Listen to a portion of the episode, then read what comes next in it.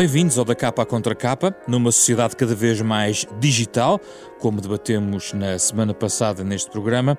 Afinal, que grandes questões inquietam hoje a humanidade?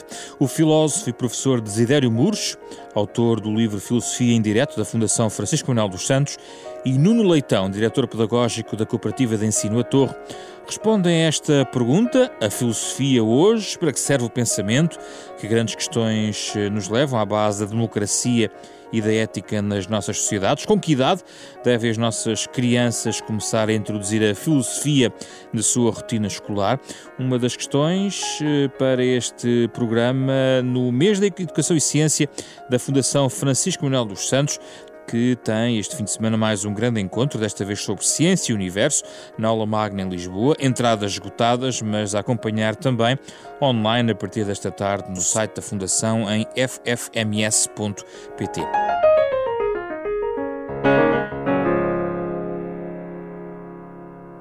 Bem-vindos, é um gosto recebê-los, obrigado pela vossa presença. Em particular, Desidério Muros, é difícil entrar na sua agenda, mas conseguimos, conseguimos tê-lo aqui uh, no estúdio. E eu começo uh, por algo que me parece estar ao nível daquilo que é a filosofia, que é a permanente provocação. E, portanto, a permanente provocação começa com a primeira, que tem a ver com uma frase que deixou escrito neste livro, que é, foi escrito por si em 2010 e publicado em uh, eh, 2011, que nos diz que a filosofia tem essa, essa vantagem ao mesmo tempo limitação, outros dirão, de fazer-nos continuar a pensar quando a tentação óbvia é desistir. A questão que eu provoco é, mas não estamos cada vez menos a começar, ou seja, cada vez não se começa menos, há cada vez menos processos de início de pensamento ou mais? Explique-me. Bom, a questão empírica eu não posso responder porque sou filósofo e a grande vantagem de ser filósofo é que nós não precisamos olhar para o mundo para saber como as coisas são. Então, eu estou a brincar. mas, uh, bom, mas uh, o, o, ponto principal é que uh, pensar acerca das questões fundamentais é difícil e os seres humanos evitam pensar tanto quanto possível.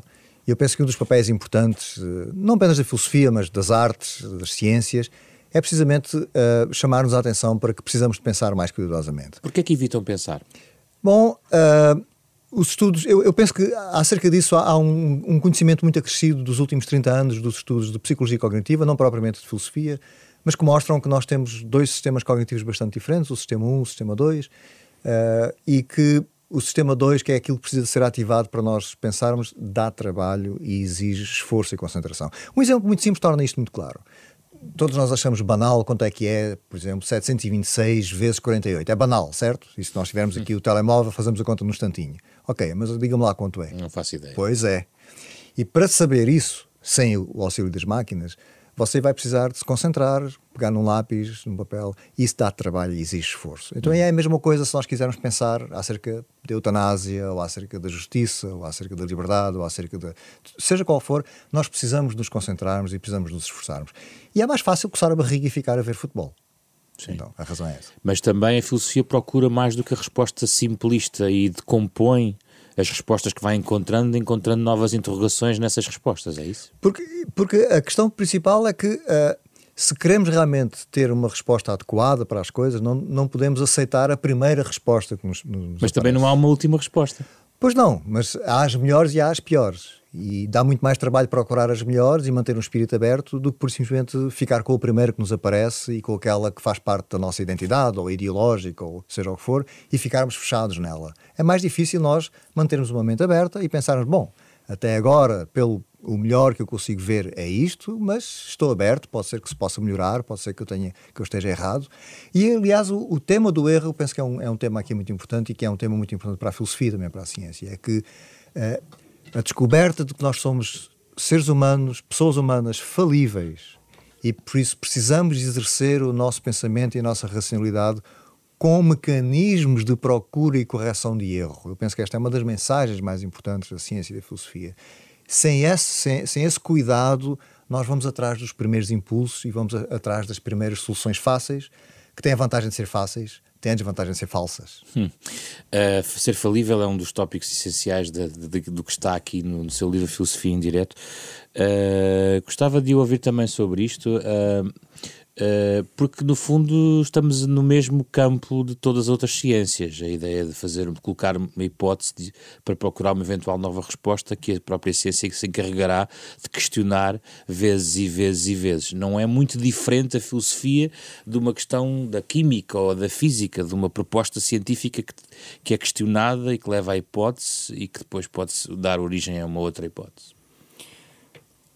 Bom, não é muito diferente, mas eu acho que tem a sua diferença então. em termos procedimentais, porque eu não sei se, se, se a filosofia uh, presume uma busca constante de prova. Eu acho que a filosofia é um pouco mais livre nesse sentido. E, e, e vive mais da nossa capacidade de nos interrogarmos e de colocarmos perguntas, penso eu, fazermos perguntas uh, sobre algo que nos inquiete, algo que nos desinstala, não é? Do nosso, do nosso plano mais cotidiano, mais uh, liso, mais, mais comozinho. E essa capacidade de perguntar, eu acho que é o essencial da, da prática filosófica, porque é quando nós podemos potencialmente pôr tudo em causa. Tudo, não é? Tudo. Podemos questionar tudo. Potencialmente tudo. E eu acho que neste âmbito são mais importantes as perguntas do que as respostas. Justamente porque as respostas, quer queiramos, quer não, são datadas, são provisórias. Têm o tempo de duração que uma nova pergunta possa pôr em causa, não é? E, portanto, a pergunta de facto é uma atitude mais uh, filosófica, do meu ponto de vista, do que a busca de resposta. E acho que é mais problemática também, uh, porque presume na busca de eventuais respostas o cuidado de entender como razoável aquilo que propomos. Quando digo razoável, é exercitando a razão para justificar a assunção de um determinado ponto de vista sobre outro. Hum. Uh, e portanto, eu acho que sendo, sendo coisas que eventualmente estão uh, implicadas uma na outra, não é exatamente a mesma coisa. Acho que a filosofia é uma antecâmara mais aberta, mais ampla, mais livre, num certo sentido. Mas também se vê no, no cotidiano, não é uma disciplina estritamente académica. Aliás, a nossa conversa penso que está muito centrada naquilo que é o cotidiano, na questão que o cotidiano nos, nos transporta para a filosofia? Eu diria que sim, que é uma coisa que tem a ver com a própria, enfim, com a própria concepção que temos do que é humano, não é? Uh, isto para ficar assim com ar quase publicitário, poderíamos dizer, se você é humano, filosofa, necessariamente, ou, ou é capaz de filosofar. A questão da pergunta para mim é importante porquê? E eu, eu, lido sobretudo com um público juvenil, uhum. é? com, com, com, o mundo da infância. Um miúdo que faz espontaneamente uma pergunta, que não é uma pergunta feita a ele, é uma pergunta feita por ele. Um miúdo que faz espontaneamente uma pergunta equacionou sozinho, e possivelmente sem ajuda de ninguém em concreto, o que sabe ou julga saber a respeito de um qualquer assunto, mas mais importante, equacionou o que não sabe e quer saber. E manifesta disponibilidade para pensar sobre isso. E por isso é um, é, é um instrumento poderoso, não é? É um instrumento poderoso para dar lastro depois a buscas, a pesquisas, a interrogações novas, a reflexões sobre aquilo que se vai encontrando e à possibilidade de ir ao encontro do erro, de um descaminho que nos reorienta, não é? E que nos faz seguir um percurso novo.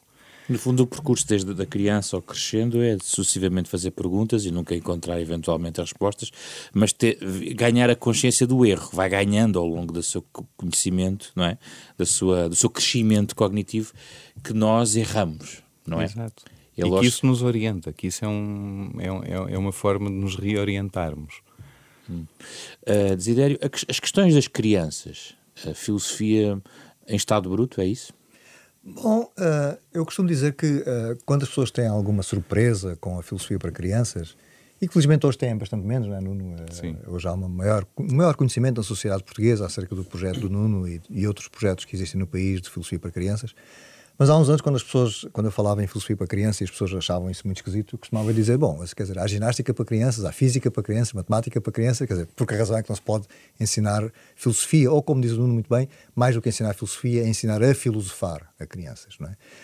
Um, não há nenhuma dificuldade especial. Evidentemente, temos que fazer adaptações, que é exatamente o trabalho que o Matthew Lipman fez e que depois inspira o trabalho que o Nuno hum. faz, que é adaptar uh, os conteúdos e os métodos e as atitudes que nós pensamos que são fundamentais em filosofia e adaptar isso a uma linguagem adequada para crianças de 7, 8, 9, 10 anos. E esse trabalho pedagógico tem que ser feito e tem que ser feito com cuidado, mas exatamente como nós fazemos com o trabalho de um professor de matemática que vai ensinar matemática uh, a crianças de 10 anos de uma maneira completamente diferente como ensinaria a jovens de 18, evidentemente. Não é? Uh, mas à parte disso, não há nada de, de especial no, na filosofia para crianças. Uh, Há talvez, há uns anos, eu penso que isso já foi ultrapassado, é? há umas décadas havia realmente uma certo, um certo uh, preconceito contra Sim. a filosofia para crianças, como se a filosofia tivesse que ser uma coisa que só depois dos 40 anos é que... Se entendesse. Uma pessoa primeiro tinha que saber ler alemão, não é? E tudo Mas, isso. E ler isso a filosofia na língua original. É, é exatamente. É. E havia, de facto, uma série de, de, gente que entendia que, enfim, sem um foco de, de angústia, não é possível filosofar. E, portanto, eh, enfim, a infância não é propriamente o período de vida mais. Mas propício. a questão da concentração que Desidério falava nas crianças é uma questão relevante. O seu contexto é de múltiplos estímulos e concentrá-las na questão é uma, é, uma, é uma matéria essencial ou apenas a integração, como disse, ensinar mais do que filosofia, colocá-las a filosofar independentemente de um estado de concentração mágico e extraordinário para aquele momento? Eu acho que a chave do, do, do, do assunto, digamos, a, a, solução é justamente nestas sessões de filosofia em que os miúdos discutem em comunidade de investigação os assuntos que lhes suscitaram interesse, o que eles estão a discutir são as suas questões. Não são perguntas feitas aos miúdos, são as perguntas que eles fizeram. Por exemplo, dê-me lá um exemplo okay. para nós irmos até essa aula onde está, que está agora uh, a descrever. Enfim, uma sessão clássica das que o Matthew Lipman propõe presume a partilha de uma leitura uh, que depois suscita perguntas por parte dos miúdos. Essas perguntas devem ser registadas e identificadas, o nome do autor deve vir identificado, e isso estabelece, no fundo, a agenda de discussão ou o mapa de interesses desperto, não é, pela leitura daquele episódio de, da novela do Lippmann, vamos. E a partir daí, nós vamos passando pelas várias questões. Para não me perder só sobre a questão hum. da concentração. Sim. Uh, o, problema, o problema da concentração é quando nós queremos muito que os miúdos se concentrem. E isso é normalmente um trabalho falhado. Ninguém se concentra porque eu quero que a pessoa se concentre. Agora, um miúdo que está interessado em discutir um assunto que o inquietou por alguma razão, que o desinstalou e lhe suscitou uma pergunta, é um miúdo que já está ligado já está ligado ao que vai ser discutido. Hum. E se a discussão for uma coisa que alastra a todo um grupo que permite dirimir soluções cognitivas ou racionais para o problema que ele levanta, isso é uma coisa que também lhe permite ampliar a perspectiva que ele tem sobre aquele assunto. E permite-lhe outra coisa, em comunidade, porque o, o modelo é muito o diálogo não é? À um volta golpe. daquela questão. Permite-lhe outra coisa, que é eventualmente mudar a perspectiva que tinha sobre aquela questão. Eu conto rapidamente um episódio que tive com um miúdo de 8 anos, que era ultra participativo e ativo nestas, nestas sessões, estava sentado ao meu lado e pedia a palavra para intervir, só que havia colegas inscritos antes a quem eu fui dando a palavra. E quando finalmente cheguei a ele, ele bateu com a mão na testa e disse: Oh, Nuno, aconteceu uma coisa estranha agora. E eu pensei, esqueceu-se do que ia dizer, às vezes acontece. E disse, esqueceste, foi. E ele disse, não, Nuno, é que eu já não estou de acordo comigo. uh, e isto é absolutamente revelador do que pode ser uma sessão de filosofia. Nós gostamos na escola, e eu sei que a, a, nomenclatura oficial é filosofia para crianças, eu gosto de falar de filosofia com crianças, uhum. porque efetivamente o exercício é muito deles. O moderador, que é normalmente o professor que está com eles na sessão, uh, quanto menos intervenções tiver, Uh, melhor, porque normalmente esse é o barómetro de uma boa sessão. É, o adulto teve que intervir muito pouco. A discussão, a partir de certa altura, foi gerada através do diálogo entre eles. Quando disse quase tudo é possível discutir, uh, uh, devemos ignorar que existem questões mais estruturais a colocar na filosofia ou elas são tão simples que vêm desde criança? Faço, faço aqui um exemplo. O, o, livro de Desidério uh, vai buscar um conjunto de, de conceitos, vou chamar assim, uhum. ou palavras-chave que são questionáveis. Mas, é uma, é, mas é um, são questões que começam desde cedo. Desde cedo a criança é confrontada sobre a verdade, a questão da verdade. Uhum. O que é a verdade? E isso podemos, até aos 120 anos de idade, perguntar, Desidério. Uhum. Mas há questões mais importantes, a questão da democracia, o que é a liberdade, o que é a moral, o que é uh, a autonomia, a realidade. São as grandes questões. Há grandes e pequenas questões? Certamente. Uh, há questões que são mais estruturais, são mais profundas, que têm mais, mais ramificações, e depois há questões que são mais uh, imediatas ou que são mais uh, uh, mais bem delimitadas. Ambas são importantes. Uh, nas grandes questões, nós corremos sempre um risco, que é o risco da questão ser demasiado ampla e nós nos perdermos e nem sequer sabemos bem o que estamos perguntando. Uh, isso é um risco. Mas a filosofia quer apertar a malha das perguntas? Uh, não, quer evitar essa queremos, dispersão? Não, não, pelo contrário, faz parte da, da, do, do, ADN, digamos, da filosofia não querer fazer isso, mas querer fazer isso, mas com cuidado. Não é? Queremos que manter as grandes questões da filosofia, mas encontrar formulações que permitam que nós não, uh, não fiquemos perdidos pelo, pelo caminho. É? Porque isso é muito importante. Porque é fácil fazer uma pergunta muito ampla e depois ficarmos completamente perdidos. E é importante não, que isso não aconteça. Parênteses. Depois há aquela questão do subjetivo. Citando o Desidério, quando dizemos que algo é subjetivo, estamos, na maior parte das vezes, apenas a assinalar a dificuldade em saber quem tem razão. Exatamente. Essa é uma saída muito fácil, não é? Quer dizer, começamos a dizer, bom, eh, tu Isso é dessa, subjetivo. Tu pensas dessa maneira, eu penso isso é subjetivo, é a saída fácil. E a filosofia opõe-se decididamente a isso. Quer dizer, a ideia aqui é que nós precisamos de encontrar qualquer coisa em que todos nos reconheçamos como razoável, como estava o Nuno a dizer, não é? Algo que responde às nossas exigências eh, de razões adequadas. Sem ser uma conclusão.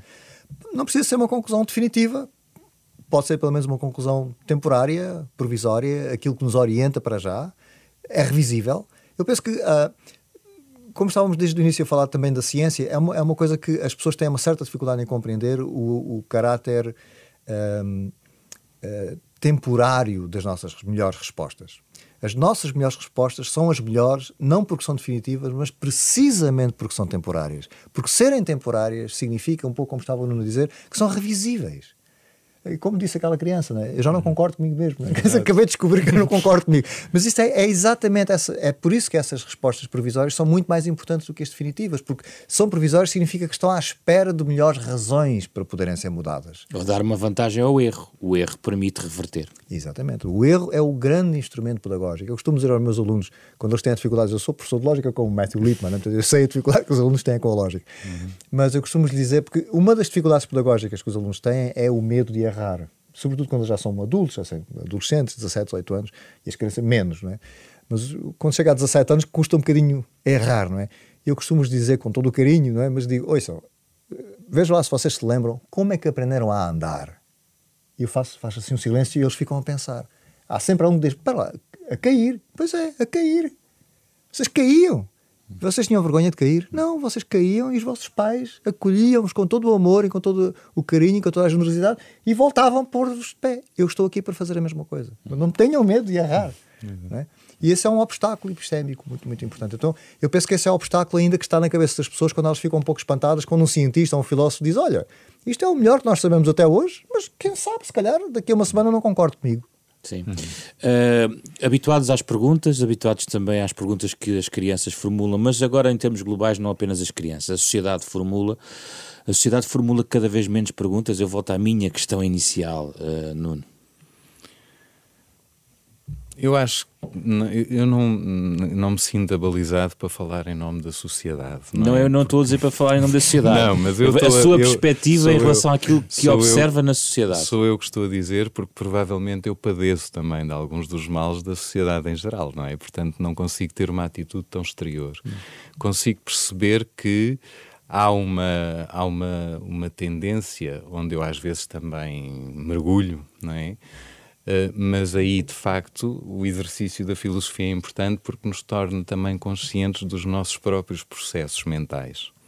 Alerta-nos uh, em relação a nós mesmos. Às vezes é muito fácil nós embarcarmos na, na, na busca de soluções, mas se nós estamos muito focados na solução, não estamos a cuidar suficientemente do problema. Mas e... a sociedade às vezes precisa de soluções em algumas destas questões-chave. Claro que sim. Eu acho só que o problema das soluções rápidas é não terem sido problematizadas às vezes o suficiente.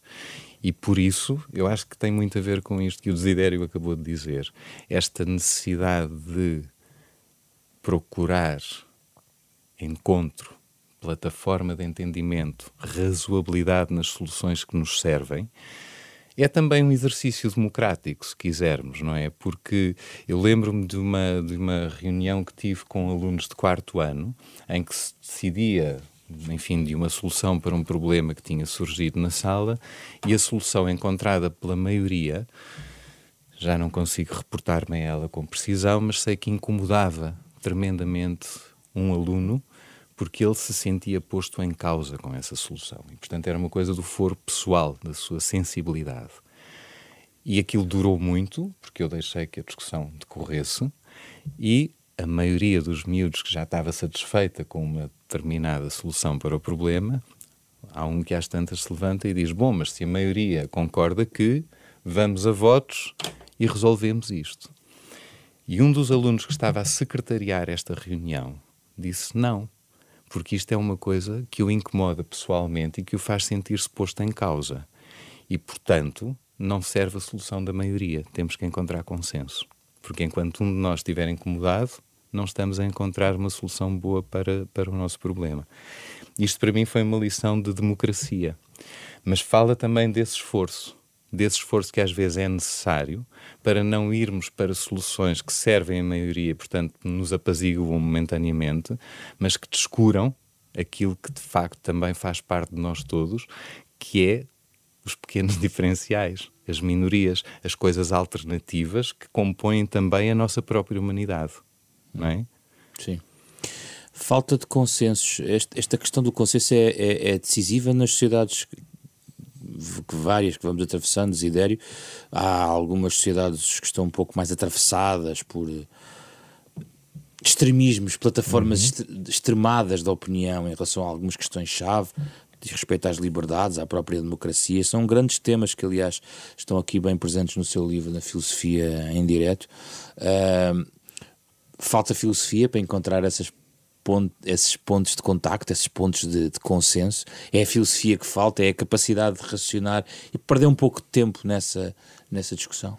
Bom, nós, nós somos herdeiros de. de, de uh, a sociedade uh, europeia é, em grande parte, herdeira de várias reflexões de vários filósofos ao longo de vários séculos e por vezes as pessoas nem sequer se dão conta disso, mas o nosso próprio sistema político, o nosso sistema de valores, em grande parte é o resultado de várias reflexões filosóficas de, de vários filósofos que tiveram um impacto muito grande na construção da, nomeadamente da identidade política, da invenção da democracia moderna na Europa moderna.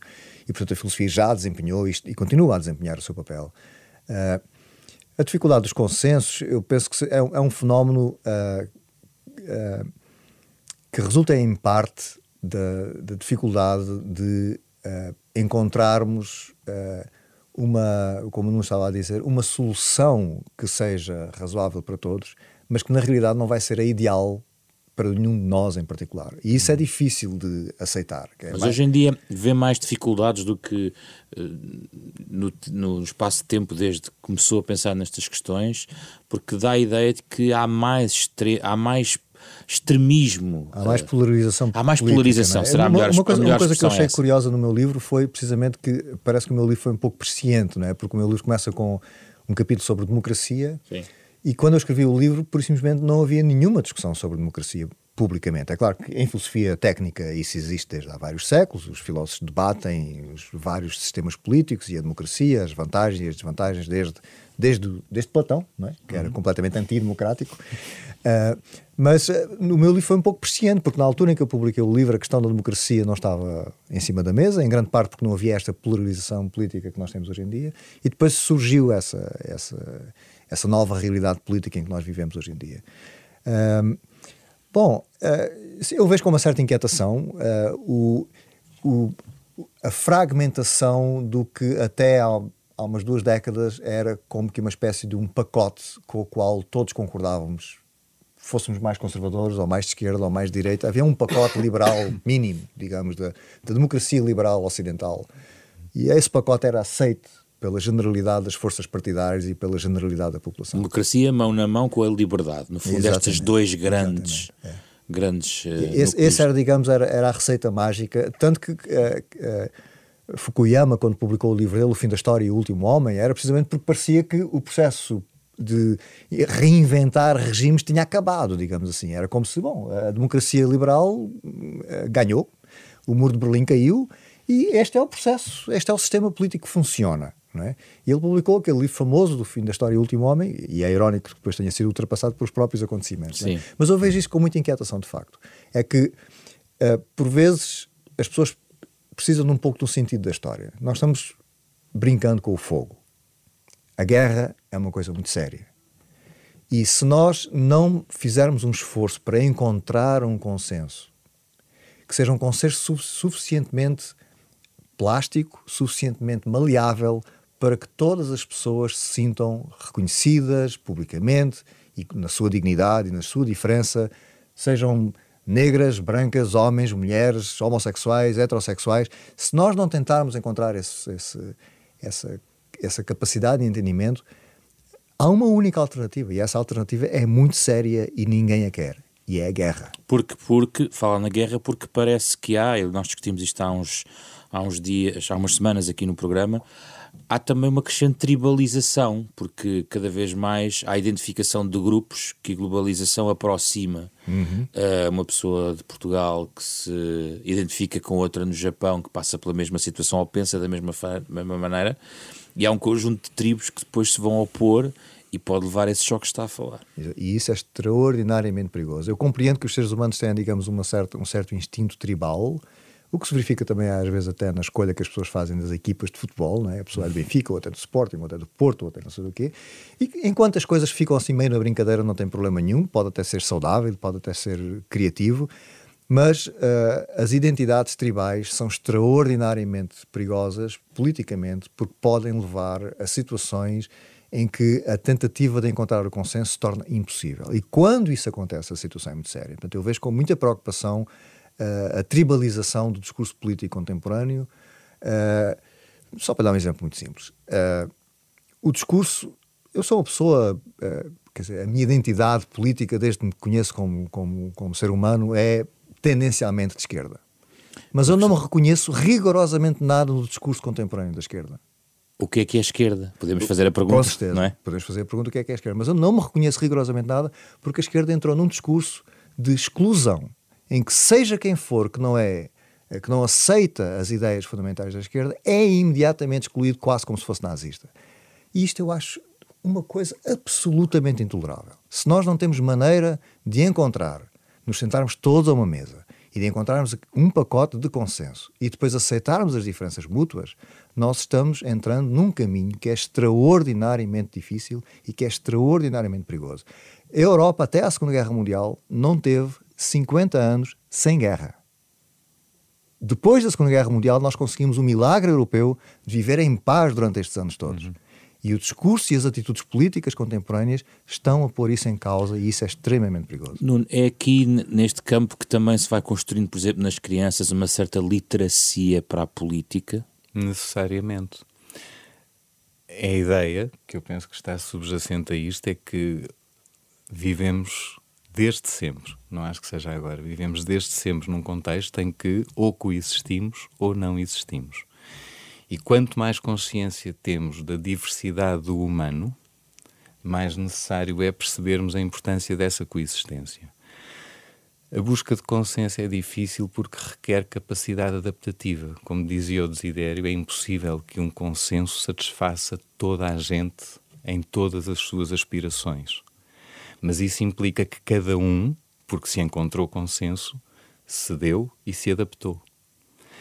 E esta questão fala de alguma coisa que hoje em dia descuramos, mesmo no processo educativo, que é a questão da resiliência, que é o que nos permite também criar essa capacidade adaptativa. É sermos capazes de nos confrontar com qualquer coisa que não era o nosso primeiro desejo, mas que, apesar de tudo, é compreensível, é aceitável, é razoável e garante a todos uma possibilidade de nos revermos naquilo que foi encontrado como solução. E isto eu acho que é, que é absolutamente necessário fazer desde muito cedo. A nossa espécie vingou não porque evoluiu, mas porque se adaptou. E, e, esta capacidade adaptativa no plano social implica isto, que é a possibilidade de eu não ver satisfeitas as minhas aspirações, mas ser capaz de ir ao encontro de qualquer coisa que eu perceba que é razoável para o todo que faço parte. Aqui estamos a cruzar já o terreno também um pouco de sociologia, a forma como os grupos se, se, se formam, uh, mas aqui num, como é que numa, numa idade mais tenra, onde a necessidade às vezes de identificação com o outro uhum. uh, e de integração inclusivamente em grupo é decisivo, permite continuar a fazer perguntas ou limita-as desde cedo, tendo em conta o peso grande que já está, está descrito muito sobre a necessidade de integrar grupos, mas também o peso externo, até a própria tecnologia os leva a guetos e muito menos, se calhar, a, a, a consensos. Possivelmente. O exercício que eu tento diariamente desenvolver em sede de escola, que é aquilo sobre que assumo responsabilidade mais direta, é um esforço de toda uma equipa para manter uma lógica de organização cooperativa em cada sala de aula e os miúdos perceberem a vantagem de aprenderem com os outros. Uh, eu tive um, um episódio também engraçado com um miúdo que me pediu no final do seu primeiro ano uma reunião formal. Uh, e eu recebi-o com formalidade na sala de professores ao fim do dia e ele disse era só para te dizer, não gostei imenso deste meu primeiro ano. Aprendi a ler, aprendi a escrever, aprendi a contar e, portanto, vim a dizer-te que agora estou em condições de aprender o que eu quiser sozinho, não preciso mais de vir à escola. E eu, a primeira coisa que lhe disse foi: Acho fantástico tu saíres do teu primeiro ano com esse sentimento, e portanto, primeiro deixa-me dizer-te que fico mesmo contente com isto, mas vai-se meter um fim de semana agora pelo meio. Eu gostava que tu pensasses só numa coisa. A escola dá-te a oportunidade de aprender com os outros. Pensa durante o fim de semana se isso faz diferença para ti ou não e diz-me qualquer coisa na segunda-feira. Pensar não? é um trabalho para casa. Exatamente. E quando ele voltou na segunda-feira, obviamente já não me pediu uma reunião formal, apanhou uma porta da sala de professores aberta e disse: Olha, Nuno, pensei no que tu me disseste e pronto, está bem, para o ano ainda cá vem. Um ano de cada vez, que é para também não nos comprometermos muito. Mas isto fez aos seis anos sentido para este miúdo. Ou seja, ele percebeu durante o fim de semana, mas porque pensou sobre isso, percebeu que aprender com os outros não é indiferente. Provavelmente amplia as minhas próprias possibilidades de chegar a soluções que eu sozinho não encontraria. E é esta a vantagem, e no plano muito restrito que é uma escola, e ainda por cima que apanha os alunos numa fase muito específica também da sua vida, que é o período da infância, mas é, digamos, aquilo que tentamos como equipa acautelar para que estes miúdos percebam as coisas através do vivido.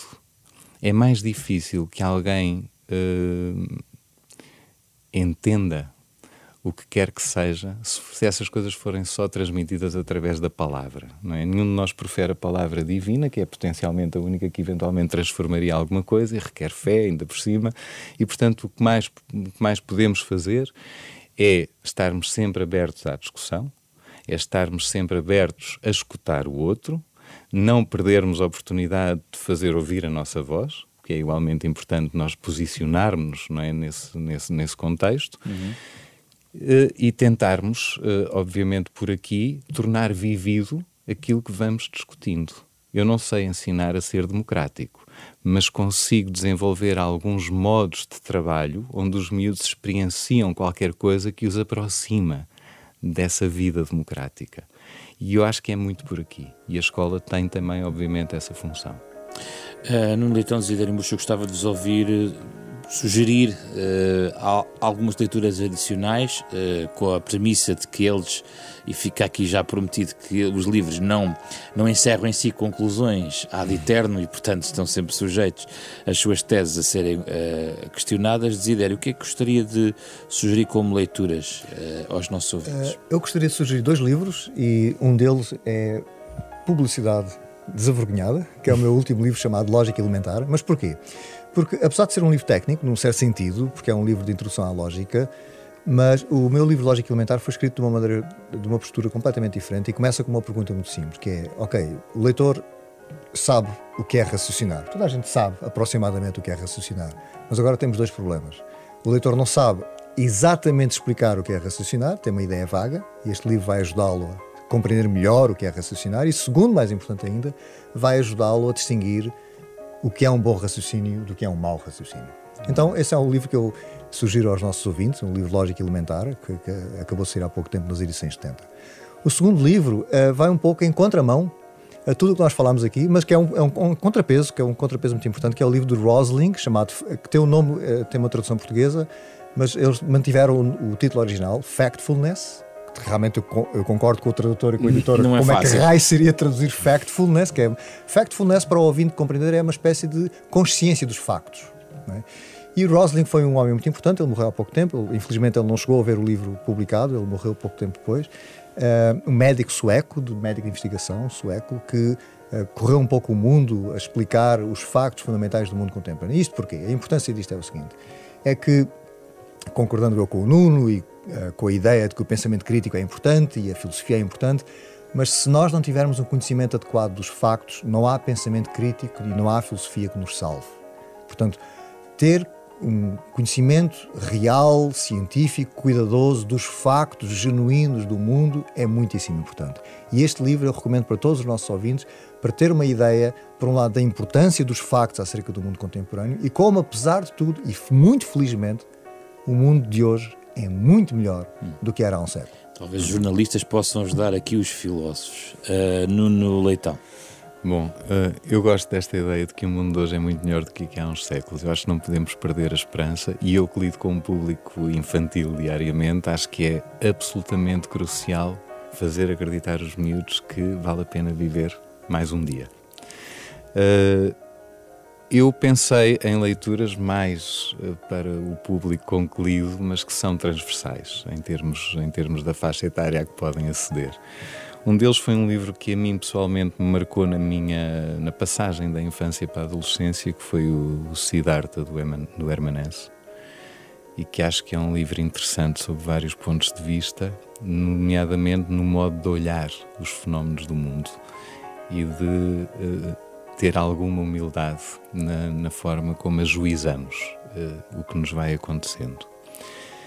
O outro é um livro de que gosto particularmente, li também no, no início da minha adolescência, que é O Feiticeiro de Terra-Mar, da Ursula Le Guin. Tem uma tradução na, na, na presença, esta é, é, a versão da Argonauta, que já não existe. Na presença foi traduzido como Feiticeiro e a Sombra é uma história muito bem escrita e que vem uh, trazer de uma forma, uh, enfim, assente numa narrativa bem estruturada, vem trazer um ideário muito, muito arcaico da tradição indo-iraniana. Uh, remontando quase à visão do mundo de Zoroastro, não é? Que o primeiro homem, tanto quanto sei, que tematiza o universo como um palco amplo onde a luz e as trevas se degladiam. E o que este livro, no fundo, traz é essa noção de que nós não podemos contemplar uma sem a outra e temos que saber integrá-las para podermos justamente tirar benefício uh, do estar aqui é? e do sermos onde estamos. Uh, e, portanto, acho que podem ser leituras interessantes para os nossos ouvintes. Muito obrigado, Zidério Murcho. Obrigado, Nuno Leitão. Foi o da capa contra capa sobre as grandes questões filosóficas, na sequência de um primeiro na semana passada sobre o digital. E na próxima semana, a fechar este ciclo, vamos falar de conhecimento científico e do universo a partir do encontro eh, de hoje, organizado pela Fundação Francisco Manuel dos Santos, na Aula Magna, em Lisboa. Um encontro que pode acompanhar online através do site da Fundação em ffms.pt. Fizeram este programa André Peralta, Carlos Vermelho, Ana Marta Domingos e José Pedro Frazão. A música deste genérico é de Mário Lajinha. Recordo que pode também recuperar todas as edições em podcasts em rr.sa.pt e nas plataformas digitais habituais.